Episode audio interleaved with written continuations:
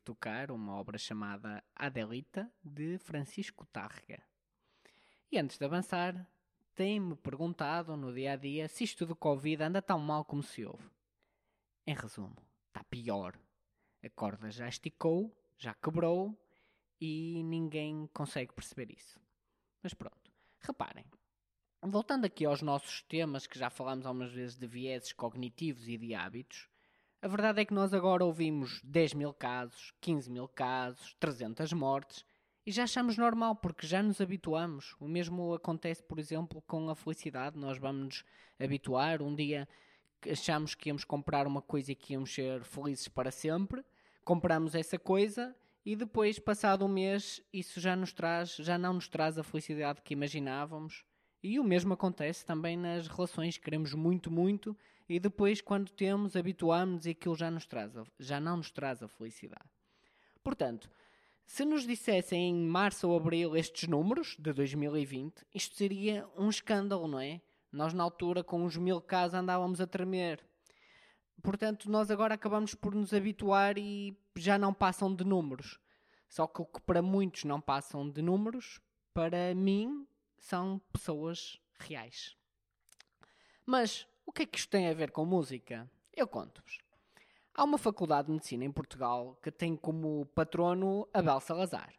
E esse Abel Salazar celebrizou uma frase que é: O médico só sabe de medicina, nem de medicina sabe. E sobre esta frase, nós sabemos, como disse o Harari, que a medicina está cada vez a ser uma ciência mais técnica. Mas, apesar disso, também, como disse António Damasio, nós ainda estamos bastante longe desse ponto de uma medicina chegar a ser 100% técnica. E assim como o tema deste podcast, apresento-vos os, os limites. E eu vou falar no meu caso, mas é algo válido para todos nós. Neste contexto de Covid, os profissionais de saúde têm sido levados ao extremo, sobretudo a nível de trabalho, claro. Mas se nós conseguíssemos imaginar um gráfico em que, de um lado, temos o número de horas em que se trabalha e do outro, a, produ a produção, o que realmente se produz, a verdade é que no início esta relação é linear, ou seja, quanto mais horas trabalhamos, mais produzimos. Mas há um momento em que isso começa a deixar de ser verdade, onde a nossa produtividade, o que nós produzimos por cada hora, vai diminuindo, sobretudo pelo cansaço, é onde vão começar a acontecer as más decisões, os erros e depois também as baixas por exaustão e outras coisas. As pessoas vão andar mais irritadas, vai haver mais violência. Há muita coisa aqui em jogo.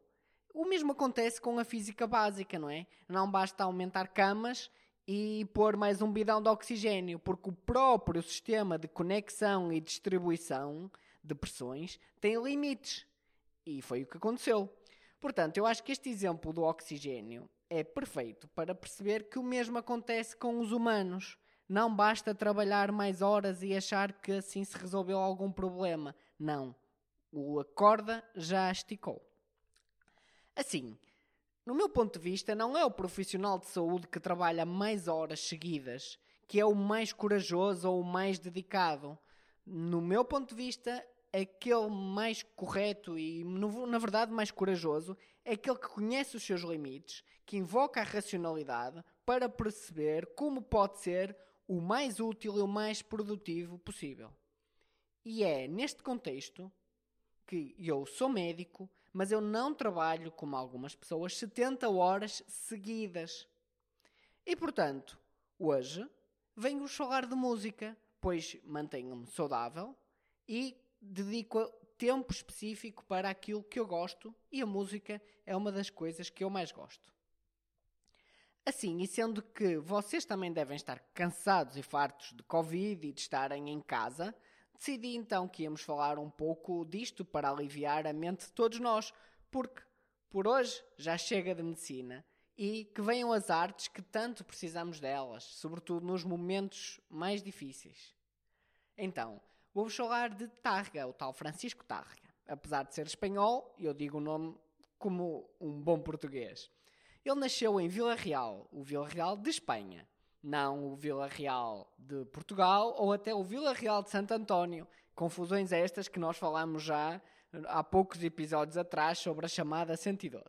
Então, Francisco Tárrega foi um compositor e guitarrista romântico e que viveu entre 1852 e 1909.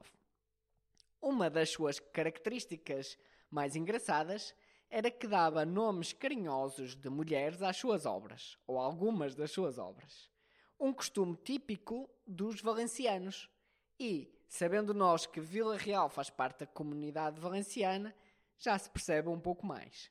E, então, esta música que vos toquei na introdução chama-se Adelita e conta, reza a história, que o nome se deve a uma homenagem de Targa à filha legítima do rei Alfonso XII com Adela Aymerich.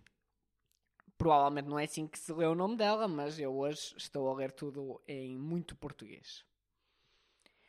Targa não só fez esta obra, então temos mais nomes no mesmo sentido, como é o caso das músicas chamadas Rosita, Maria, Marieta, Pepita, etc. Ainda existem mais. Então, é com esta curiosidade cultural que eu vos vou terminar este episódio uh, e com uma música que sai fora destes nomes carinhosos de mulheres. É uma música que chama Lágrima. Não se sabe ao certo a origem de porque é que ele deu este nome a esta música, mas existem dois mitos daquilo que eu consegui perceber.